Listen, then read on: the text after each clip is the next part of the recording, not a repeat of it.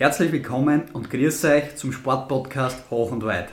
Wir sind drei Freunde aus Österreich, genauer gesagt aus der Steiermark. Der Stefan, Servus, der Massi Begrüße. und meine Wenigkeit André und freuen uns, euch zur ersten Podcast-Folge begrüßen zu dürfen. Wie es der Titel schon sagt, wollen wir mit euch über tagesaktuelle Themen im Bereich des Sports reden und unser Wissen bzw. auch Halbwissen mit euch teilen. Die Idee dazu entstand eigentlich aus einem zuerst nicht ganz ernst gemeinten Vorschlag von Massi, einen Podcast zu machen. Darauf ist aber kurz danach äh, aus dem Spaß ernst geworden und jetzt sitzen wir da und drehen eigentlich unsere erste Podcast-Folge. Und noch was, ähm, wie ihr schon mitbekommen habt, verfolgen wir gerne in unseren steirischen Dialekt. Also bitte auch in der Hinsicht nicht böse sein, wenn wir nicht alles in, in hochdeutscher Sprache abhalten werden. Ich glaube, jetzt haben wir lang genug um einen heißen Brei herumgeredet. Heute geht es um folgende Themen.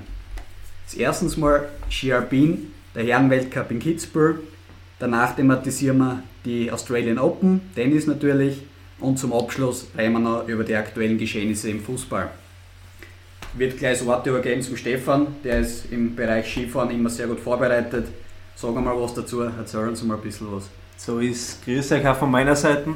Ähm, wie der André schon gesagt hat, ist glaube ich jetzt Zeit worden für unsere erste Podcast-Folge. Ähm, habe natürlich die Ehre, da euch den Bereich Ski dieses Wochenende näher zu bringen. Äh, ja, wie jeder weiß, Kitzbühel ist grundsätzlich ähm, für die Skifahrer das härteste Rennen der Welt. Ähm, Geschwindigkeiten bis an die 150 km/h, Sprünge weit über 40 Meter hinaus. Äh, jeder weiß, Kitzbühel, Wahnsinnsstrecken, äh, super Zuschauer. Jetzt natürlich mit Corona etwas schwieriger, war dieses Jahr begrenzt auf 1000 Zuseher ähm, bei den Abfahrten und ja, die Vorzeichen waren nicht allzu gut. Ähm, vor dem Wochenende ist relativ viel Neuschnee gefallen, bis zu einem halben Meter. Und der vielbesagte Neuschnee ist dann im Prinzip äh, mit, mit mehr als 300 Rutschern aus der eigenen Gemeinde, aus dem Ort Kitzbühel, äh, beseitigt worden. Auch im Schichtbetrieb über Nacht ähm, sind da die, die Mitarbeiter, die freiwilligen Mitarbeiter, muss man auch dazu sagen, ähm, was nicht immer allzu selbstverständlich ist, ähm, an der Strecke gewesen, haben äh, übers Geschoss raus, alles vom Neuschnee befreit, um, um die Piste rennfertig äh, zu bekommen. Die Frage ist, ob die überhaupt geschlafen haben dann. Ne? Also im, auf, auf das Wochenende gesehen. Ne? Ja. Also, Das Also sicher nicht viel. auf jeden Fall eine Herkulesaufgabe, glaube ich, gewesen sein für den ganzen Staff, was dort war, für die ganzen ja. Skibegeisterten, die was da freiwillig da helfen, sage ich mal. Da muss eins aufs andere zusammenpassen. Ja, und das muss man sagen, Hut ab. Das Definitiv. Und man muss auch sagen, das funktioniert über so viele Jahre und Jahrzehnte schon hinweg. Ja. Der Kitzbüheler Skiverein, ähm, wie man bei dem, bei dem Film One Hell of a Ride, also der Dokumentation von der Vorbereitung und bis zum Rennen äh, von der Streif sieht, da halten alle zusammen. Da gibt es keinen, der sich querstellt, da gibt es keinen, der, der mal jammert, sondern alle wollen dieses Event, die Abfahrt in Kitzbühel zustande bringen. Und ja, also ich glaube, äh, Hut ab, da kann, können sich viele andere Weltcup-Orte was abschauen, wo, wo oft ähm, auf, auf maroden Pisten gefahren werden muss, siehe Zagreb Jawohl. beispielsweise. Genau so Ähm, ist es ja. Was dann auch zur Verletzung geführt hat. Wo Schlussendlich, ne? vom Also- Rennveranstalter, sage ich einmal, das Rennen durchgedrückt wird, obwohl es von der FIS schon ein No gibt, also Genau. kein Go. So ist es. Ähm, kommen wir zur Abfahrt am Freitag, die erste von zwei Abfahrten. Ähm, diese ist auf verkürzter Strecke ähm, statt, also stattgefunden. Ähm, der Grund dafür waren grundsätzlich sehr starke Windböen, gerade über dem äh, Starthang vor der Mausefalle, weswegen der Start dann im Prinzip direkt vor der Kuppe zur Mausefalle ähm, verlegt hin wurde. Ja. Ähm, das Rennen hat der Alexander Amot Kilde für sich entschieden, der Norweger. Ich glaube, der, der Speed Dominator dieser Saison hat, hat nichts anbrennen lassen. Ja, man hat genau gesehen, in, in jedem Zug, in jedem, in jedem Sprung die Entschlossenheit, den absoluten Siegeswillen. Und ich glaube, gerade in Kitzbühel ist das das, das Um und Auf, äh, um erfolgreich zu sein. Und alle, was in Kilde vielleicht noch nicht kennen, mal auf Instagram schauen, vor allem äh, in Richtung Sommervorbereitung. Also was der Typ äh, macht, ist, ist eigentlich unfassbar. Der springt von Medizinball zu Medizinball oder eigentlich von Gymnastikball zu Gymnastikball, holt er die Balance an. Also der ist eine absolute Maschine und ein Vorzeigeathlet im Genau, ganzen Rennzirkus. Ja, absolut, da kann ich euch zwar nur zustimmen auch, weil wie man Kilde sieht, sage ich mal, der hat Oberschenkel wie teilweise ein Elefant, sage ich mal, so groß und so. Es ist unglaublich, ja. ja. Auf den weiteren Plätzen sind da Johann Claret äh, gefolgt. Johann Claret ist, wie die meisten wahrscheinlich von euch wissen, die sich mit Ski, äh, Skisport begeistern können und, und befassen, schon relativ alter Zeitgenosse, sage ich mal. Klasse 2a. So Klasse 2a, genau. Also grundsätzlich in Kitzbühel immer auf der Rechnung zum haben. Ähm, alter Wein wird immer besser, heißt es auch. Und das, glaube ich, gilt auch für Johann Claret. Äh, super sympathischer Typ und, und äh, kann mir ihm nur von Herzen gratulieren. Ja. Äh, auf Platz 3 mit der hohen Startnummer 43 ist ein weiterer Landsmann vom, vom Johann Claret äh, aufs Podium gefahren, Blaise Giesendanner. Ähm, hat somit den Matthias Meyer ganz knapp noch abgefangen. Wer ähm, kennt ihn nicht? So ist es. Wie magst du den Namen bitte nochmal sagen? Blaise Giesendanner. Okay, vielleicht ja. merke ich es mir noch zehnmal. Äh, kurze, kurze Info zum, zum Blaise Giesendanner. Äh, 30-jähriger Franzose, äh, stammt aus Chamonix. Ähm, Im Schweizer Rundfunk hat er nach seinem sensationellen dritten Platz gesagt: A dream comes true. Jeder träumt von Kids. Es ist für ihn ein Lebenstraum. Ähm, zugleich das erste Podest bis dorthin war sein bestes Ergebnis. Was? Wenn du schon so fragst, wahrscheinlich nicht besser als 12., 13. schätze ich. In der Abfahrt, ich glaube. Nein, generell im, im Generell. Weltcup. Ich sag, der hat schon mal ein Super G am Podest beendet. Falsch, es war wie gesagt das erste Podest von Blaise so. Gießendanner im Weltcup. Mal zuhören vielleicht. Ja, ja ich glaube, du redest nur von der Abfahrt. Deswegen. Nein, äh, Blaise Giesendanner hat tatsächlich bei den Olympischen Spielen in Pyeongchang 2018 im Super G den vierten Platz belegt. Oha, okay. Genauso ist War es. Ja. ganz so weit weg. Hat seitdem, seit seinem Debüt 2014, 15 sechs Platzierungen unter den ersten zehn okay. ähm, geschafft. Und ja, also wie gesagt, jeder, jeder Skifahrer, jeder Speedfahrer träumt von Kitzbühel, so wie jeder Slalomfahrer wahrscheinlich von, von Schladming träumt, ja, einmal dort zum Gewinnen, einmal aufs Podium ja. zum Fahren ist. Auf jeden Fall, ja. Ist wahrscheinlich zu vergleichen mit, mit äh, Länderspiel für, für seine Nation oder Champions League Spiel für seinen Verein ja. im Fußball. Du sagst es, ja. ja.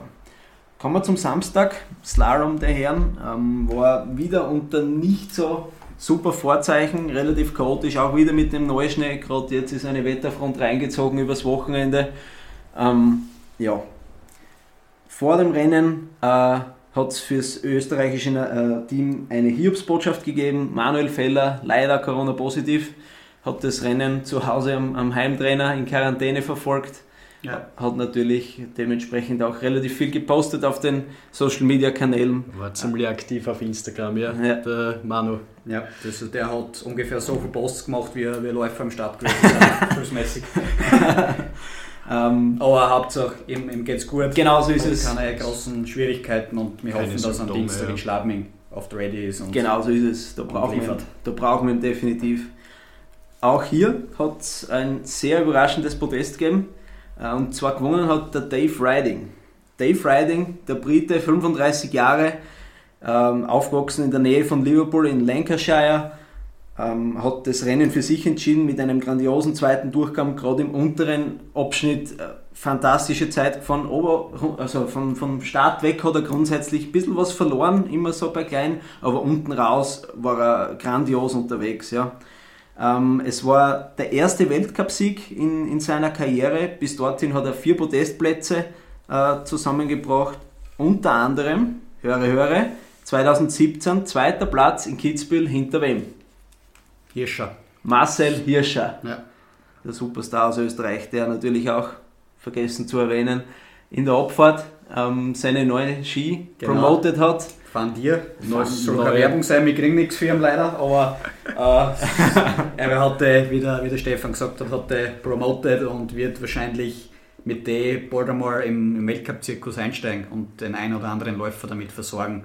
Genau. Was für mich noch brutal war, äh, weil du eben Dave Riding als Sieger erwähnt hast.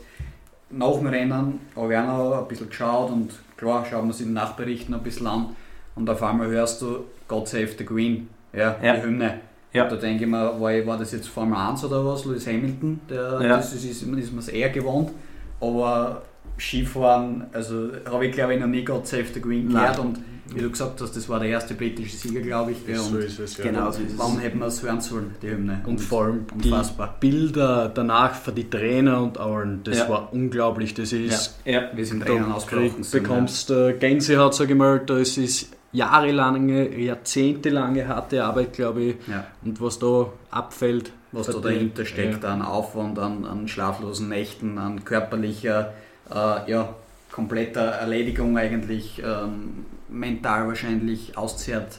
Also da kom kommen so viele Faktoren zusammen und da, wie Genau. der Marcel gesagt hat, da, da bricht einmal eine Last von den Schultern oder fällt eine Last von den Schultern ab. Ja. Genau so ist es. Er hat dann einen, Lukas Brauten und den Henrik Christoffersen auf die Plätze 2 und 3 verwiesen, also auch für die Norweger ein bis dato sehr erfolgreiches Wochenende mit, mit drei Podestplätzen. Bester Österreicher war da Michi Matt, der mit einem super zweiten Durchgang sich noch auf den tollen Rang 4 vorgekämpft hat von Johannes Strolz, der sich auch verbessert hat im zweiten Durchgang. Noch ein paar Side Facts äh, zum Dave Riding. Dave Riding. Bis zum 12. Lebensjahr hat der Typ nur auf Plastikmatten trainiert. Da ist auf, auf seiner Wiese, bei seinem Heimathügel mehr oder weniger, ich glaube bei seiner Großmutter war es, ja, die hat ein relativ großes Anwesen gehabt in, in Großbritannien, ähm, hat der Vater von Dave Riding Plastikmatten auf die Wiese gelegt, ja, kann man sich vorstellen mit, mit Rasensteinpflaster ungefähr, nur in, Ja. in, in Plastikversion, ja, hat dort Tore aufgestellt und mit die hat er trainiert, bis zum 12. Lebensjahr. Erst mit Wahnsinn. 13 ist er vom norwegischen Nationalteam zum Training eingeladen worden. Ja. Die Norweger haben dann auch einige Male probiert, ihn eventuell fürs norwegische Team dann fahren zu lassen, einzubürgern. Natürlich Dave. Riding, ein, ein stolzer Brite, lässt sich das nicht nehmen, fährt, fährt für sein Land. Absolut verständlich, aber So ist allein es. die, die Vorzeichen, ja, wenn man sich das vorstellt, wie in Österreich, da bist du als dreijähriges Kind das erste Mal auf der, auf der Skipiste mit Schnee. Ja, Ja. Der trainiert bis zum 12. oder 13. Lebensjahr eigentlich nur auf, äh, wie du gesagt hast, die Matten. Genau. Das ist unfassbar. Ja. Genau. Ähm, noch zwei Sachen. Der Kopfsponsor von Dave Riding ist die Region Gurgel im Ötztal in Tirol. Ähm, grundsätzlich trainiert der Dave Riding über den Winter, aber auch über den Sommer hinweg beim Ötztaler Gletscher. Ähm, hat den Hintergedanken, dass er die Region Tirol, also auch, auch vom Skigebiet Gurgel aus, mehr in sein Heimatland nach Großbritannien bringt. Ja? Ja, Ist klar, äh, super Tourismusgebiet, Ötztaler Gletscher. Äh, ja, ist glaube ich seitdem definitiv angestiegen und jetzt mit dem Sieg da Auf in Kitzbühel wahnsinnig Gibt keine super, ja. bessere Werbung. Mhm. Ja. Und einen lustigen Side-Fact habe ich noch. Dave Riding ist ein Kaffeehausbesitzer und gelernter Barista. Das heißt, er hat Oh. sich schon vor, also für die Karriere nach der Karriere vorbereitet, mehr oder weniger, und hat gemeinsam mit seiner Lebensgefährtin ähm, in der Nähe von Liverpool in Tarleton ein Kaffeehaus. Es wird jetzt wahrscheinlich auch durch die Decke gehen. Ich meine, weiß nicht, wie es Natürlich. in Großbritannien momentan in puncto Corona ist, ob man da so frei in die Kaffeehäuser gehen kann, aber falls das offen hat, glaube ich, der, der kann sich vor lauter von Gästen nicht mehr retten Genau so nach ist dem es. Sieg. Genau so ist es. Eine Frage hätte ich noch an euch. Wie lang glaubt ihr, fährt der Dave Riding schon im Weltcup? Das ist mal die Frage, wie alt das ist. Dave Riding ist 35 Jahre. 35, ich sage 10 Jahre. Ich glaube 13. Dave Riding fährt sein erstes Weltcuprennen 2012. Na, Ja, okay. das heißt, ja. sehr gut von Marcel, Marcel, 10 Jahre. Super, sehr gut. Und weil es gerade vorher noch an Dave Riding äh, mit seinen Plastikmatten angesprochen hast, ähm, habt ihr das gewusst? Der erste Profitrainer vom Dave Riding war der Erfinder dieser Plastikmatten. Wirklich? ist ein Österreicher, ich glaube sogar Steirer, und das war der erste Profitrainer des Dave Riding. Ja, wie es ihr hört, äh, das erwähne ich gleich über jeden Podcast. Massi, auch wenn der Stefan da mit seinen Side-Facts brilliert, brilliert hat, äh, ist der Massi, legt da noch einmal einen drauf und, und gibt uns eigentlich Cold Warm. äh, also, was der immer an Wissen hat, an Wissen, was keiner wissen kann, was nicht einmal auf Google steht, phänomenal. Deswegen danke für den Input. Immer Hervorragend. So ist es. Ähm, letztes Event in Kitzbühel, heute Sonntag die zweite Abfahrt in Kitz, ähm, diesmal über die volle Strecke. Hat der Bert Volz aus der Schweiz für sich entschieden, ist für ihn die dritte goldene Gams, hat ja voriges Jahr zweimal, ähm, auch aufgrund des geänderten Programms in Kitzbühel mit zwei Abfahrten, bereits seine dritte goldene Gams äh, abgestaubt. Ja, wie immer, Bert Volz, ich glaube, ist, ist sehr gut zu vergleichen mit Kilde. ein Kraftpaket. Ja, also Entschlossenheit, Kraft, Aufwand und, und Motivation sind bei ihm sicher an erster Stelle zu sehen. Ja. Und Übrigens auch Vater geworden. Genau, zu dem komme ich jetzt. Okay, Hat natürlich ja. Kraft gedankt nach Wengen mit einem Babybooster, habe ich gelesen, ja. Ähm, ist am, am, am 17. Vater einer Tochter geworden, ist für ihn die zweite Tochter. Ist ja gemeint. Zweite Booster. Zweite sozusagen, Booster ja. sozusagen, ja. Nach Sehr der gut. Claire hat er nun eine Luisa bekommen mit seiner Lebensgefährtin aus Österreich, der Katrin Trindl. Mhm. Ja, auf diesem Weg auch alles Gute weiterhin und ich glaube, die, die geben ihm sicher Kraft, dass er, dass er weiterhin ähm, so erfolgreich ist. Auf jeden Fall. Der Bert Volz hat gewonnen von Marco Odermatt. Marco Odermatt, wissen wir, wird diesen Winter wahrscheinlich sehr, sehr stark dominieren, wird bei den Olympischen Spielen einige Medaillen sammeln. Ja. Und aus österreichischer Sicht erfolgreich oder erfreulich, der Hemmetsberger hat einen Podestplatz geholt. Er hat sich seine erste Gams geholt, Platz 3. Gratulation von unserer Seite. Muss ich auch sagen, Oli Bolzer, ähm, was das Rennen heute kommentiert hat, äh, hat das eigentlich fast schon vorausgesehen. Der hat gesagt, die Zeit wird immer wie mehr wert und, und es war, war schon eigentlich zum Sehen, oder er hat das gut gesehen, der Oli Bolzer, dass das wirklich für einen, für einen vorderen Rang reichen kann. Und damit hat er recht gehabt, auch wenn er nicht immer recht hat mit seinen Sachen, aber das hat er eigentlich äh, wirklich sozusagen gut gesehen und ist dann auch eingetreten, der Fall. Ja. Sehr gut. Zum Abschluss vom Thema Ski habe ich noch zwei Fragen an meine werten Kollegen. Und zwar, wie viele Podestplätze hat Bert Volz in seiner Karriere seit Start 2006 geholt? Insgesamt, in Summe. Podestplätze. Ich sage mal frei drauf los 40. Es war meine Überlegung gewesen, dann gehe ich höher und sage 50. Ja, es waren tatsächlich 57 Podestplätze. Ja, das ist stark. Also bis ja. jetzt schon eine grandiose Karriere. Ja. Was ihm allerdings bis dato verwehrt blieb, war eine olympische Goldmedaille. Er hat einmal Bronze und einmal Silber geholt, aber die goldene ihm noch, wer weiß, vielleicht. Das ist aber meistens bei Olympia so, sage ich mal. Das war ja beim Marcel Hirscher längere Zeit so, dass die wirklichen Dominatoren äh, nicht jetzt bei Olympia immer top abräumen. Da kann ich mich nur an 2006 erinnern, Turin, Antoine Deneria. Ja. Der, der, Überraschungsmann, glaube ich, vorher noch nie ein Rennen gewonnen gehabt oder was. Und genau sowas äh, spiegelt da, sage ich mal, Olympia wieder, weil wenn da die Strecke liegt, Genau. ja, und vor allem das, das Problem unter Anführungszeichen ist dabei ja, dass das noch alle vier Jahre ist. Ja, in Kitzbühel fahre ich jedes Jahr da habe ich jedes Jahr eigentlich die Chance, dass ich wieder gewinne. Ja, und wenn es in dem Jahr nicht klappt, klappt es vielleicht im nächsten. Aber Olympia hast du in deiner Sportlerkarriere zwei, maximal drei Möglichkeiten, dass du teilnimmst. Ja? Mhm. Und war ja bei Marcel Hirsche das Gleiche, der hat zweimal teilgenommen und hat es dann erst beim, beim zweiten, bei den zweiten Olympischen Spielen geschafft, dass er dann aber dann halt richtig ja. dann die Medaillen ja. halt, die goldenen halt. Genau so ist ja, es. Weil da ist halt auch immenser Druck, glaube ich, drinnen. Also wenn jetzt der Odermatt nach äh, Pyeongchang, sage ich ja, nach Peking fährt. Äh, und da erwartet jeder, die Schweizer Presse, die internationale Presse, äh, dass der Medaillen holt. Dass der mindestens, sage ich, drei Medaillen holt. Ja. Das verdenkt, es wird einfach ausgegangen. Und der Marc Odermatt hat jetzt auch schon gesagt, nach Wengen, nach Kitzbühel, die Füße werden langsam schwerer. Ja. Und Glaub, es ihm verdenken, ja. So ist es. drei Disziplinen. Mhm. Kommt dazu. ist ein Mörderprogramm, was er da fährt die Reisestrapazen und alles. Also ja. wird spannend. Definitiv, so ja, da kommt einiges auf uns zu. Zum Abschluss eine kurze Frage noch. Von diesen 57 Podestplätzen, wie viele Siege hat Bert Volz geholt? Ich glaube, wenn, wenn nicht sogar noch einstellig ist. Ich sage 16 Siege. Wahrscheinlich verschätze ich mich komplett, ich sage 9. Marcel. Also Marcel grandios heute zum zweiten Mal richtig. 16 ich Siege. Ich Gesichtsausdruck von Stefan schon gesehen, wenn er Massi angelacht hat. Unglaublich, entweder das, hat er es wieder irgendwo gehört ja, oder. Das oder sind einmal gute Voraussetzungen, weil gleich vorweg einmal, es gibt zum Abschluss ein Quiz, wo äh, ich heute an, an Stefan und Massi ein paar Fragen stellen darf und der Verlierer dann sozusagen beim nächsten Podcast was machen darf. Ja? Also äh, können wir auf das schon gespannt sein. Dann gehen wir weiter. Hätte ich gesagt, Skifahren haben wir, glaube ich, jetzt gut abgehandelt. War jetzt nur die Herren, aber trotzdem haben wir das jetzt, ähm, glaube ich, doch äh, gut ins Detail besprochen. Geht es weiter zu den Australian Open Tennis.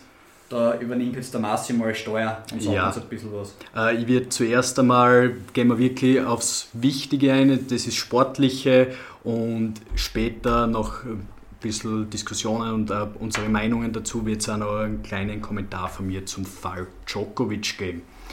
Äh, ja, zum Turnier. Ich habe mir da ein bisschen die, wir mal, über den Turnierbaum geschaut, auch die Matches angeschaut, äh, zwecks Überraschungen. Für mich auf jeden Fall eine Überraschung ist, dass der John Isner, eigentlich ein Hartplatz König, sage ich mal, sein Lieblingsbelag, Aufschlagmonster für die, was ihn nicht kennengelernt, in der ersten Runde ausgeschieden ist, gegen Cressy. Äh, des Weiteren, äh, wo wir schon ein paar Aufschlagmonster sehen, Marin Cilic, über- er erlebt gefühlt seinen dritten Frühling, ist mittlerweile im Achtelfinale, hat zuvor Rublev eliminiert. Der Wow. ist auch kein, kein Blinder, der Wow. Rublev. Rublev Wow, war Sicher an, im, im engeren Kreis. an der fünf Favoriten. gesetzt. Ja. Ja. Äh, was äh, von, gest, also von Samstag auf Sonntag in der Nacht bei uns war, sicher Zverev Ja, Ja, überraschend. Ja. Äh, Aber ausgeschieden, sage ich mal, gegen Shapovalov. Äh, kann nur einen Boris Becker zitieren. Wenn man so passiv spielt wie der Zverev, hat man es auch nicht verdient, sage ich mal, dass man weiterkommt. Und er hat Ja. sich ja in der Vorrunde schon gegen, ich glaube, Radu Albot heißt er, schwer getan. Obwohl er glaub 3 ich, zu 0, Rumäne, ja, hat 3 zu 0 zwar gewonnen in Sätzen, aber glaube 10 Doppelfehler gehabt und Ja. keine Ahnung, wenn da halbwegs, sage ich mal, stabiler Gegner ist, er hat- scheidet er da schon aus. Also Ich glaube, das- ähm, dass bei ihm eigentlich war es ja wirklich der Fall, nach dem Olympiasieg ist der Erfolg gesiegen und noch, noch weiter oben geschwebt und hat nach der Reihe eigentlich Turniersiege eingefahren und auch komplett locker und, und super stark drauf losgespielt. Ja. Was halt bei ihm noch der eine Punkt in der Karriere ist, was, was fehlt, ist einfach ein Grand Slam-Titel.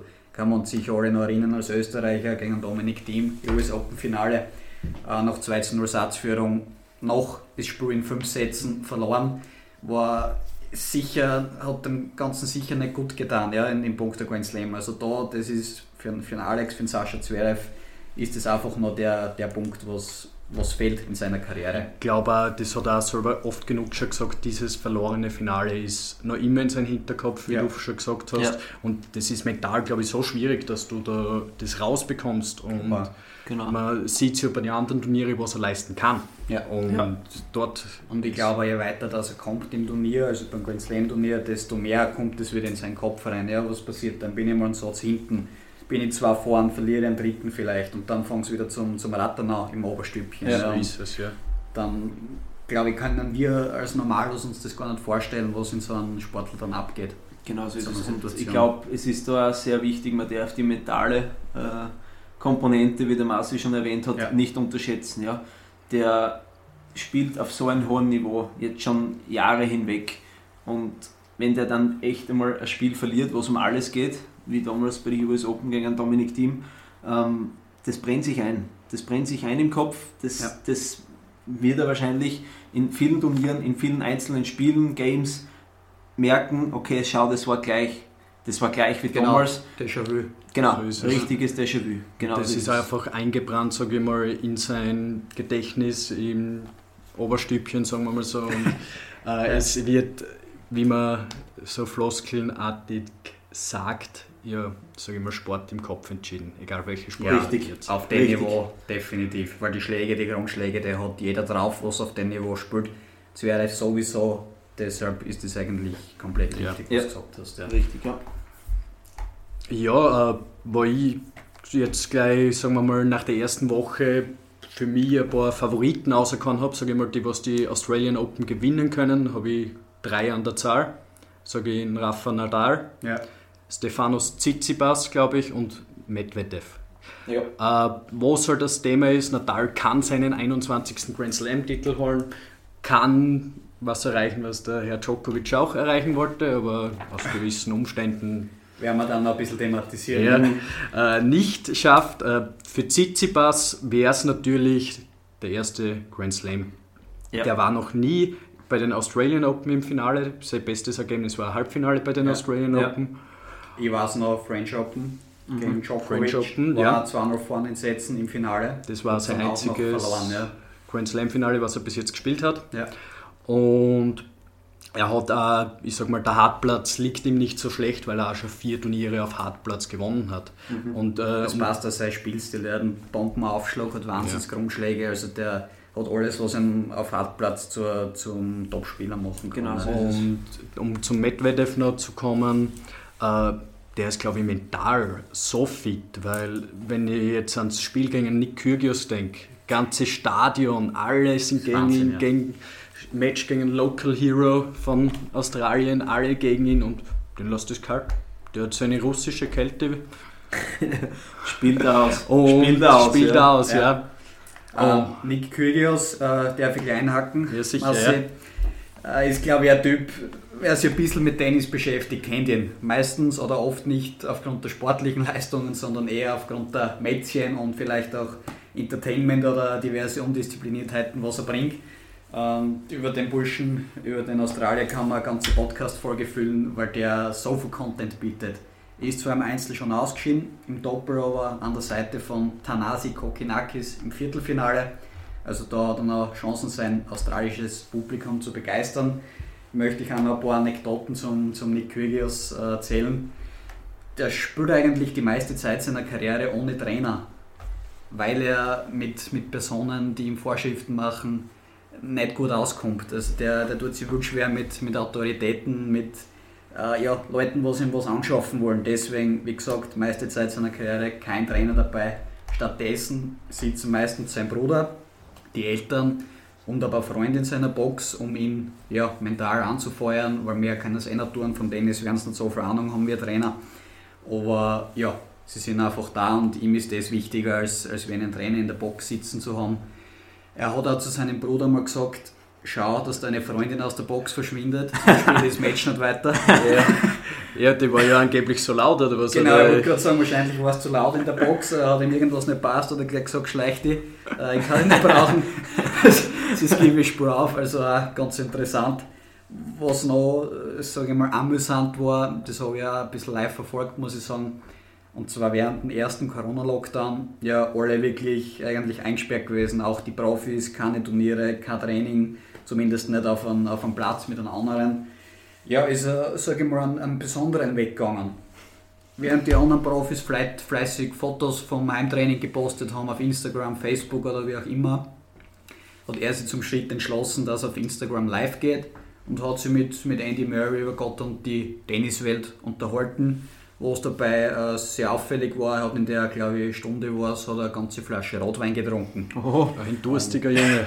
War da auf jeden Fall gut drauf, also seinem Gesicht nach zu urteilen hat er wahrscheinlich zwei Promille gehabt äh, und hat da die, seine Fans und seine Follower Comedy der Extraklasse boten. Also war, war recht interessant und man hat da das andere Seite mal vom Profisportler, wenn man Kyrgios so nennen darf, ähm, gesehen, ja, was, was nicht so alltäglich ist.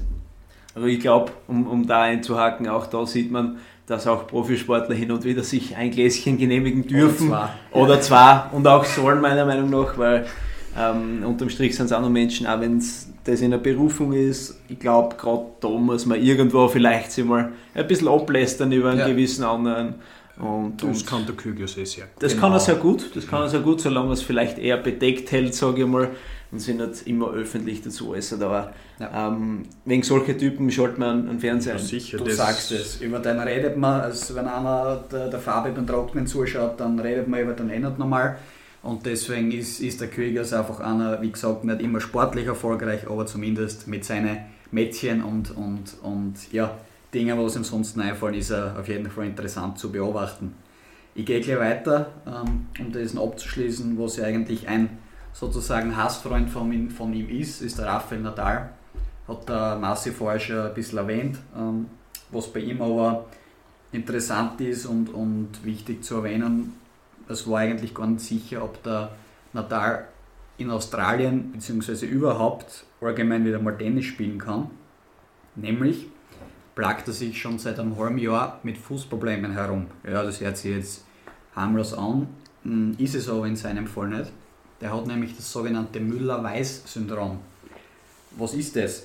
Es ist eine Erkrankung, bei der das Knochengewebe des Kahnbeins am Fußgelenk abstirbt. Das Cambein ist, ist essentiell eigentlich für die Stabilität des unteren Fußgelenks. Wenn diese Krankheit nicht ordentlich behandelt wird oder zu spät behandelt wird oder wie auch immer, dann droht dem Patienten sogar eine Gehbehinderung. Ja, also das ist keine Verletzung, was du jetzt einfach sagst, gut, äh, warten wir mal ein paar Wochen und dann kuriert sich das aus. Das kann wirklich bis zur absoluten Gehunfähigkeit führen. Mhm. Dementsprechend so viel zur, zur Schwere der Verletzung. Also es ist nicht ohne. Er ist in Therapie. Er hat erwähnt, dass, dass er mit Schmerzen spielt. Aber ja, es, es, die Krankheit wird, wird ihm auf ewig bleiben. Wie das dann nach seiner Karriere behandelt wird, das steht noch in die Sterne. Aber es ist auf jeden Fall nichts, ähm, ja, was man auf die leichte Schulter nehmen kann. Ja. Okay, ja. Puh, ja. Es ist wieder Faktenwissen, was der André da auspackt, ja. gerade im medizinisches Hintergrundwissen. Genau. Ja, da geben wir oft immer ein bisschen Achterl, wenn ich dann nachschauen kann, was, was das und das ist. Ist natürlich tragisch für Nadal, aber ich glaube, es ist mal interessant zu wissen, was der wirklich hat. Und ja. weil Fuß, Fußverletzung kann, kann viel sein. Ja, und ist in seinem Fall leider wirklich was Gravierendes und wir können ihm nur alles Gute wünschen, dass er weiter an seinem Legendenstatus arbeitet und vielleicht noch den einen oder anderen Grand Slam auch holt. Genau. Ja, ist ja. sicher möglich, vor allem bei den French Open, glaube ich, dass ja, du. Sei, sei Haus sozusagen sein. Mag, der, mag er ziemlich gern das Turnier, um es zu erwähnen. Also es ja, hat das eine oder andere Mal gewonnen, ja. ich glaube, wie viel sind es wirklich? Waren es schon 13 Mal? Es kann sein, ja. Also ich, mehr als die ja, Hälfte seiner Grand Slam-Titel ist sicher French Open. Das und 20 hat er bis jetzt. Also. Ja. Philippe Chadret ist sein Wohnzimmer. Also das ist ja. sein zweiter Wohnsitz, kann er sicher anmelden dass, er, dass, er dort, dass dort die Post zu ihm hinkommt. Und, und ja. die wird ankommen. Also, die, wird ankommen, die kommt ja. sicher an. Ja. Also, die Post weiß schon, wo es dann hinkehrt. Ja. So ist es. Ja. Nein, ich glaube, das Wichtigste zur ersten Turnierwoche haben wir da mal besprochen und jetzt wirklich zum großen Abwesenden, sage ich mal, bei den Australian Open, äh, als kleine äh, Erläuterung äh, bringe ich euch einmal die Chronologie des Falles Djokovic näher, dass sie alle ein bisschen auskennen. Ist, vielleicht hat es der eine oder andere nicht mitbekommen. Mitte Dezember hat der Novak Djokovic einen positiven PCR-Test gehabt. Äh, war aber am Tag danach schon bei Preisverleihung für Tennisspieler, für junge Tennisspieler. Äh, hat dann wiederum den Tag drauf für die große französische Sportzeitung L'Equipe hoffe, ich habe es richtig ausgesprochen, wenn wir französische Zuhörer haben, ähm, ein Fotoshooting gemacht. Und was ja das Interessante ist, er hat nachher dann gesagt, ja, er hat gewusst, dass er positiv war, aber ja, er hat sich nicht traut absagen. Und da sieht man schon eigentlich, wie verzwickt die Lage ist, weil man muss ja, wenn man nach Australien einreist, 14 Tage vorher darf man kein anderes Land bereisen, natürlich Djokovic war es wieder egal, sage ich mal, war über Silvester in Marbella und hat das fleißig auf Insta geteilt.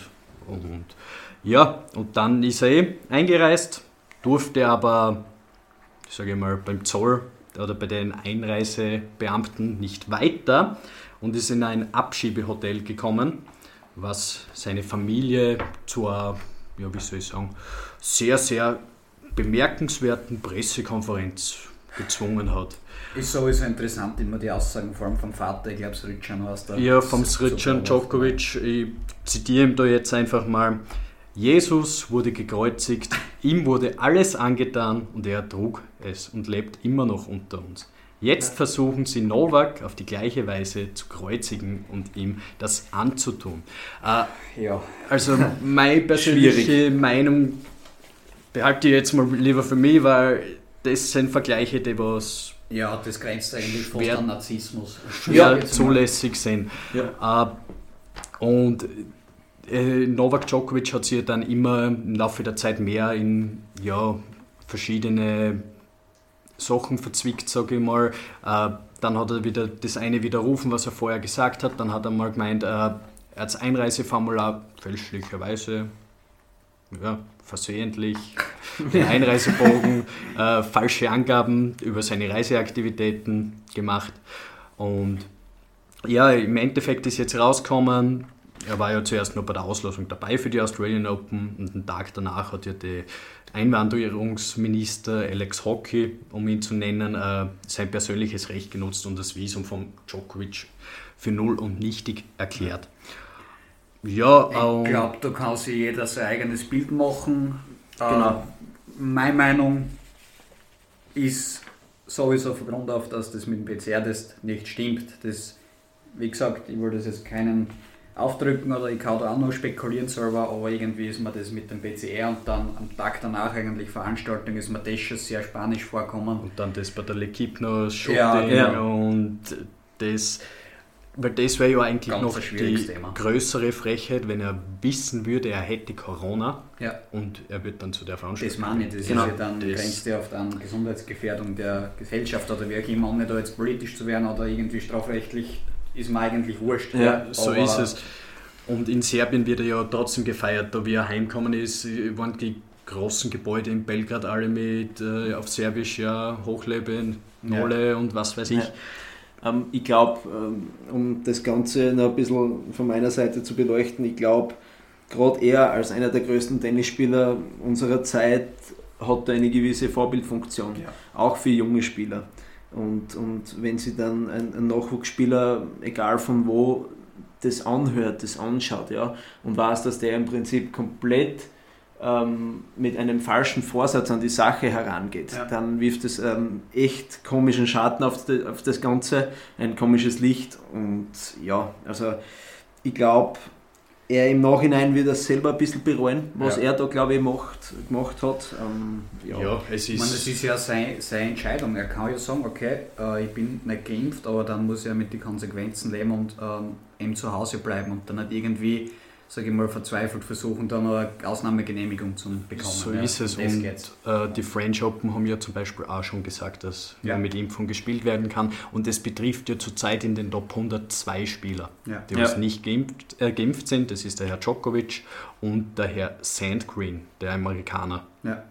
Und deswegen, ja, es kann jeder denken, sage ich mal, über das äh, Thema, was er will, nur wenn äh, spielen will und seine Titel holen will, wird er sie impfen lassen müssen, glaube ich. Wird wahrscheinlich so sein. Ja, okay. Also Djokovic, das Thema war ja sowieso das Thema vor, vor der Australian Open. Also ich glaube, dass kaum eine, Veranstaltung oder Bewerb jemals im Vorfeld so viel für so viele Schlagzeilen gesorgt hat. Äh, ist, ist auch noch never ending. Also es wird jetzt noch weitergehen, glaube ich. Also da wird die Debatte noch weitergehen.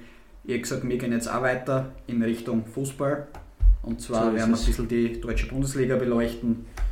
War sicher der Massi ja wieder einige Sachen, wo es keiner weiß. Deswegen übergibt er gleich wieder das Wort, kommen wir nicht lang herum. Ja, ähm, zur Einleitung nur mal kurz, werde ich mit euch die Ergebnisse durchgehen und dann werden wir auf das ein oder andere Spiel ja, ein bisschen anderen Blick werfen mit ein paar Fakten, ein paar vielleicht unnützen Wissen. Ja.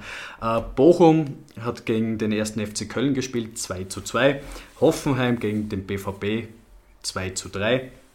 Kräuter führt, äh, wo ich geglaubt habe, das ist eine graue Maus. Auf einmal ja. blühen sie übrigens in einem Probe-Podcast von uns, das kann man glaube ich so sagen, äh, hat der Marcin noch eher als Kanonenfutter bezeichnet. Ja. wo sie jetzt äh, absolut wieder in Richtung realistischen Klassenerhalt gehen könnte. Ja. So ist es 2-1 gegen Mainz 05. Äh, ja, Leverkusen hat Augsburg zerlegt mit 5 zu 1. Äh, Frankfurt hat 2 zu 0 gegen Bielefeld verloren. Freiburg hat 2 zu 0 gegen den VfB Stuttgart gewonnen und Gladbach rutscht immer mehr in die Krise durch ein 1 zu 2 gegen Union Berlin. Äh, zuerst gleich einmal, weil, weil im Vorfeld habe ich mich ein bisschen vorbereitet und dann habe ich mir gedacht, okay, zu Leverkusen gegen Augsburg. Ähm, Leverkusen hat gegen Augsburg schon 22 Mal gespielt. Und jetzt meine Frage an meine zwei Kollegen. Wie oft hat Augsburg gewinnen können? Du hast gesagt 22, 22 Match waren in der Bundesliga. Kann es ganz viel oder ganz wenig sein? Nein, ich glaube, es ist wenig. Also ja, ich gehe auf, auf fünf Siege von Augsburg. Ich sage drei. Es war noch keiner. Okay. Keiner. keiner. Augsburg hat seitdem sie in der Bundesliga sind 22 Matches gegen Leverkusen gehabt, 15 Niederlagen für Augsburg und 7 Unentschieden. Äh, ja, ich glaube, das kann man als gewissermaßen Angstgänger bezeichnen. Ja, dann. ja. umgekehrterweise als Lieblingsgegner. Lieblingsgegner, Als Lieblingsgegner, ja. Also genau. Leverkusen wird gegen Augsburg, würden, sie am liebsten jeden Tag spielen. Okay, dann wären sie vielleicht mal Meister. ja, ja, es sind sie mal die, Titel Vizekusen los, äh, Ah, ja. was in schon seit äh, gefühlte 300 Jahren nachhängt. Ja, sind zurzeit eh die dritte Kraft sozusagen, weil Ist so, sie ja. haben sogar einen eigenen Rekord aufgestellt mit 49 Toren nach 20 Spielen. Mhm. Ähm, das haben sie noch nie haben sie mehr Tore gehabt zu diesem Zeitpunkt.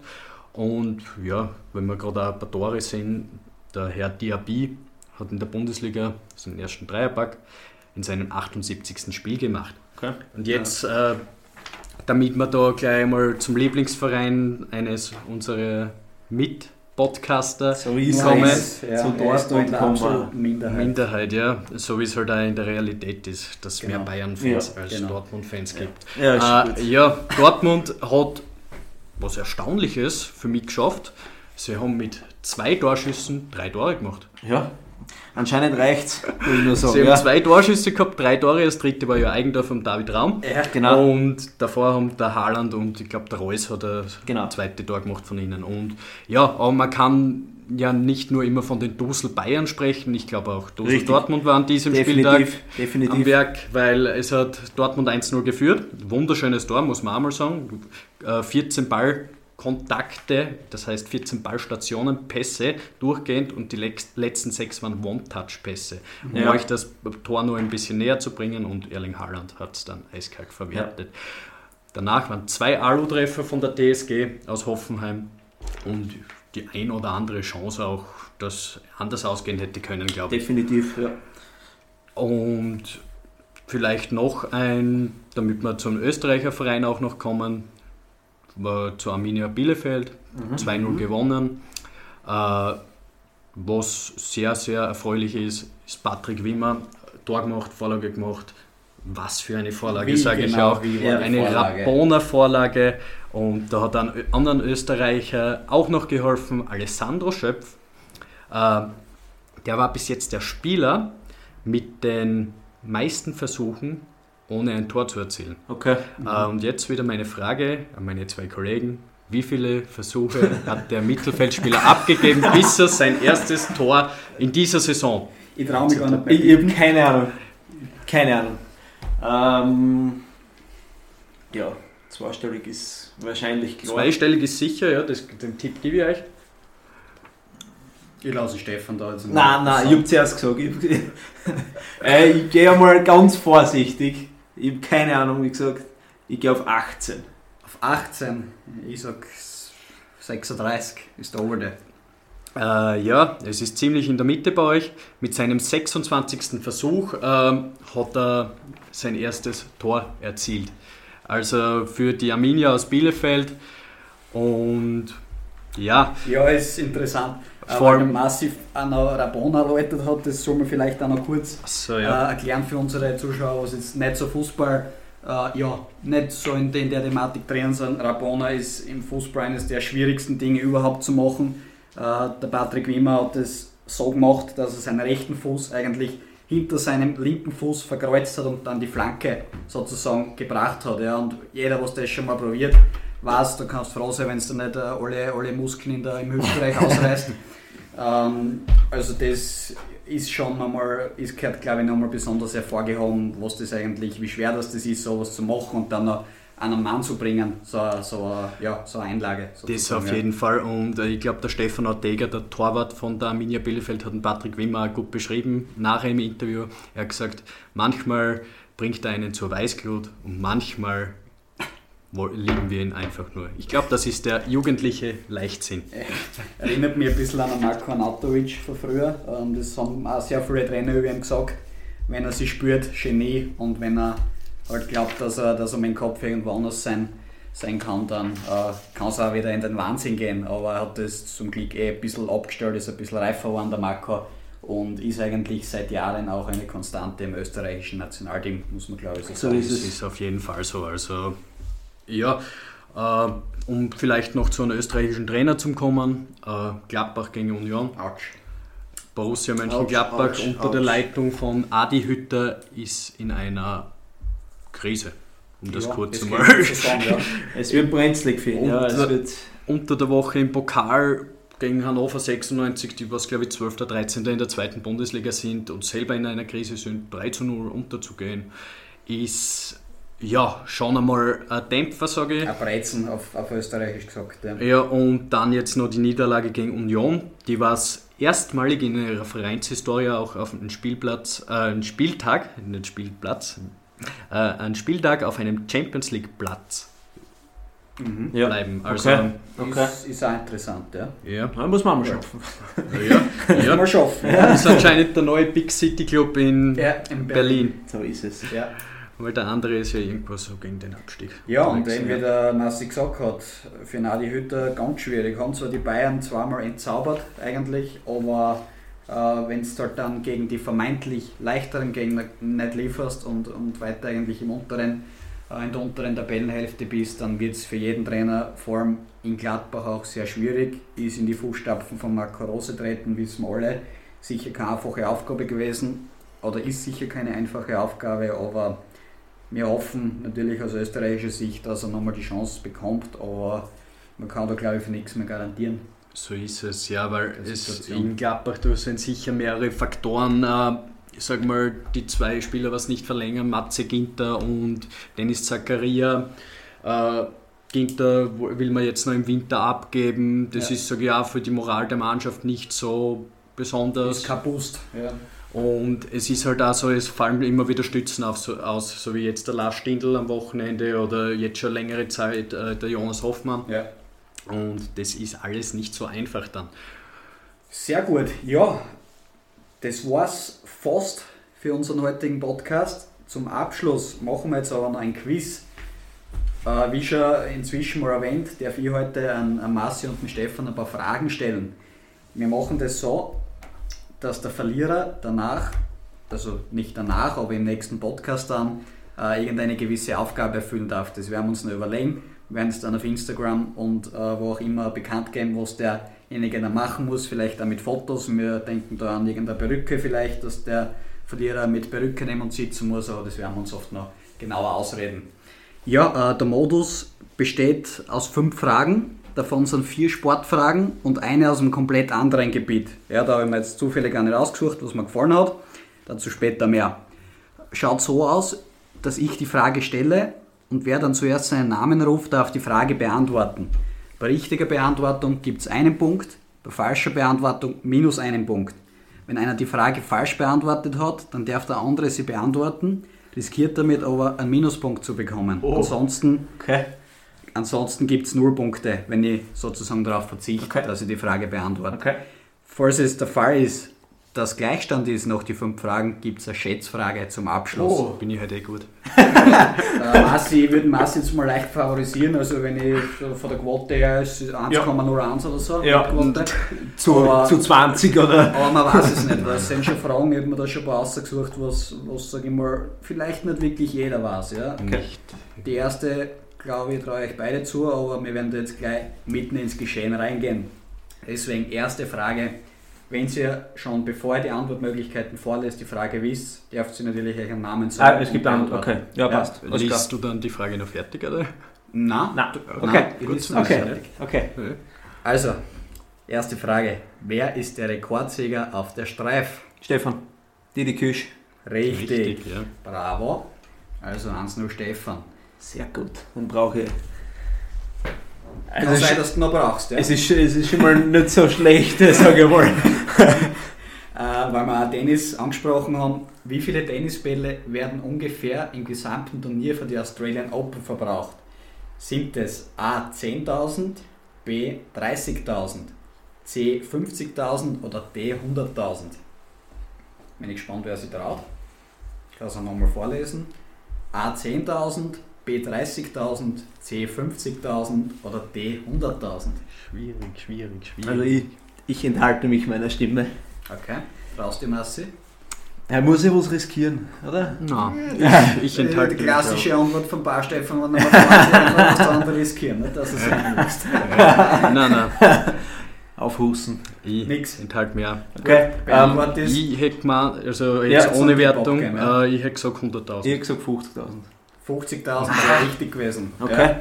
Ist allgemein bei den vier Grand Slams äh, ist das ungefähr natürlich nicht genau, aber ungefähr sind es tatsächlich 50.000 Bälle, was da Wahnsinn. verspielt und, und verbraucht werden. Was gut, nicht zu riskieren. Ja, für war sehr- Masse auf ja. jeden Fall.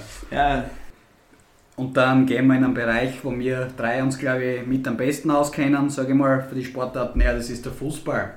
Nämlich, warum ließ sich die brasilianische Fußballlegende Ronaldo Nazario de Lima, auch bekannt als R9, das legendäre Haarbüschel, Ja. das dreieckige Haarbüschel am Vorderkopf stehen?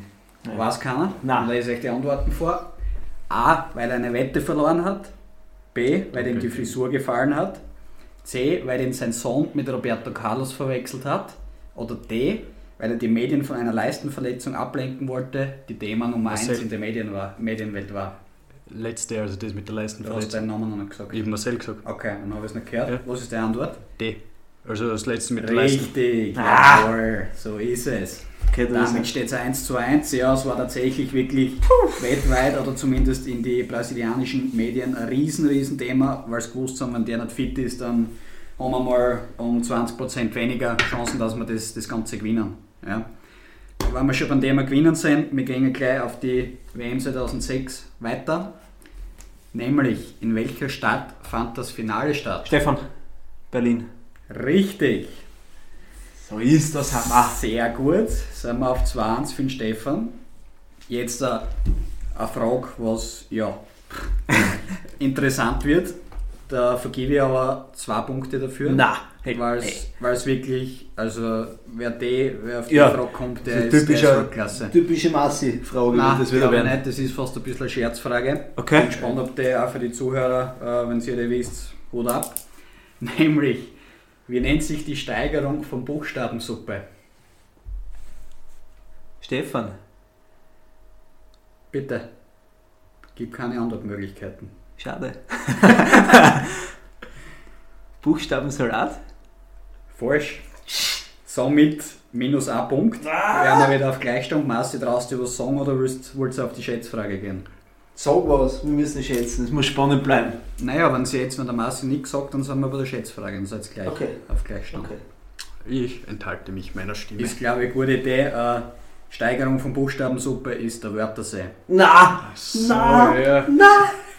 Ja. Ja, logisch. wenn man es wenn man's hört, logisch, aber Die man kommt halt. Landsleute ins Haus lachen. Ah. Armin Assinger, schöne Grüße aus Zeitner, aus Zeitner kommentiert, äh, die Abfahrt. Wie auch immer, dann kommen wir zur Schätzfrage. Okay. Steht 1 zu 1. Gebe euch jetzt auch keine Antwortmöglichkeiten. Das heißt, der, was am nächsten dran ist bei der Frage, der gewinnt. Wer muss die Antwort zuerst abgeben? Das ist egal, wer seinen Namen zuerst sagt. Ich habe Zeit. Deswegen kommen wir zur Frage, wie viel wiegt die Zunge eines Blauwals? Mhm. Du hast eine gute Frage ausgesucht. Ja. Fernab von, unseren, von unserem Wissen. Ich habe es zufällig im Studium gelernt, ähm, deswegen Okay. gedacht, muss ich echt ein bisschen was beibringen, was ich so in Graz auf der Uni lerne. So fürs äh, Allgemeinwissen Fürs von uns, ja. fürs Biologische. Also, ich, was ich glaube, ich weiß, ist der Blauwal ist das größte Tier, Ist groß, ja. was es gibt. Ja. ja. Und Hat ein wahrsch- bisschen Gewicht. wahrscheinlich auch das schwerste. Also nur die Zunge. Spannend wäre es vielleicht auch, Wie groß die Zunge wie wäre. groß die Ja, Zunge das- ist. Ja. ist normalerweise ist der André da immer sehr gut vorbereitet, was Animalistisches betrifft. Aber Animalistisches. Dabei bin, ich- kenne ich mich über Menschen noch besser aus als über die Tiere. Kann ich das nicht beantworten. Ich kann euch dann aber sagen, wie groß oder wie viel die Zunge wiegt. Aber jetzt glaube ich, jetzt an der Zeit. Einer muss sich trauen einmal den ersten Tipp zum Abgeben und bin ich gespannt. Ich lasse Masse, überlasse Masse einen Vortritt. Es ist schön. Ja, sage ich ganz frech mal 1200 Kilo. Okay, das ist mal interessant, ja. Stefan? Ich sage 1199 Kilo. Der Stefan sagt 1199. Somit habt ihr es beide geschafft, dass es meilenweit weg wart von der richtigen Antwort. Marci hat das Glück gehabt, dass die Zunge um einiges schwerer ist als wir die Na! 1200 Kilo. Ja, das Die Zunge mich. kann nämlich bis zu 4 Tonnen, Was? also 4000 Kilo wiegen. Ja, Ja, das also ist vielleicht einmal auch gar kein schlechtes Allgemeinwissen, wenn wir das, das alle drei eigentlich wissen. Und das hat schon ein bisschen ein Gewicht, das ist schwerer als Elefant, aber Alter ziemlich gleich schwer wie ein Die Elefant. Zunge. Die Zunge. Ja, Die genau. Zunge. Ja, Ja. da, also Ja, somit habe ich anscheinend die Ehre. So, genau so ist es. Wir werden euch dann informieren, was dann wirklich noch an, an äh, Dingen zu machen gibt für den Stefan bei der nächsten Folge. Von meiner Seite war es das. Es hat mir riesen Spaß gemacht. Wir hoffen, dass ihr wieder einschaltet. Mehr gibt es von mir zum Sagen. Schönes restliches oder schöne restliche Woche und viert euch. Ja, von mir gibt es noch eine Kleinigkeit zum Sagen. Wir müssen ja immer ein bisschen Eigenwerbung machen. Und wir sind ja ziemlich neu und da wäre es natürlich super, wenn ihr uns auf Instagram unter hoch und weit unterstrich äh, Sportpodcast folgen würdet. Jawohl. Und äh, es kommt immer aktuelle Informationen zu diesem Podcast und auch aktuelle, so wie es jetzt ist, haben wir eine eigene Kategorie über den Herrn Weiner Paviasek äh, angefangen. äh, Legende. TV-Legende. Ja. Legende. War War- ein war- Englisch-Genie. tippt, unser Ski-Experte. Bis jetzt ist er nicht so oft richtig gewesen, aber vielleicht kommt es ja noch. Na, äh, den Hinweis habe ich euch angebracht, näher gebracht und sonst habe ich nicht mehr viel zum Sagen, außer Ciao, Kakao. Ja, von meiner Seite kann ich dem Ganzen nur anschließen. Äh, würde mich riesig freuen und ich glaube uns alle, wenn es wieder einschalten würdet. Ähm, ich glaube, wir sind top motiviert auf die nächsten Folgen, haben Auf uns, jeden Fall. äh, bereiten uns da wirklich ziemlich vor, nehmen uns viel Zeit und auch gerade für Olympia dann, da wollen wir grundsätzlich mehr Infos rausbringen, mehr äh, Folgen starten und ja, ähm, ich sage mal so, more to come, bleibt dran, äh, wünsche euch was, gesund bleiben und ja, von meiner Seite, viert euch. Viert euch. Ciao.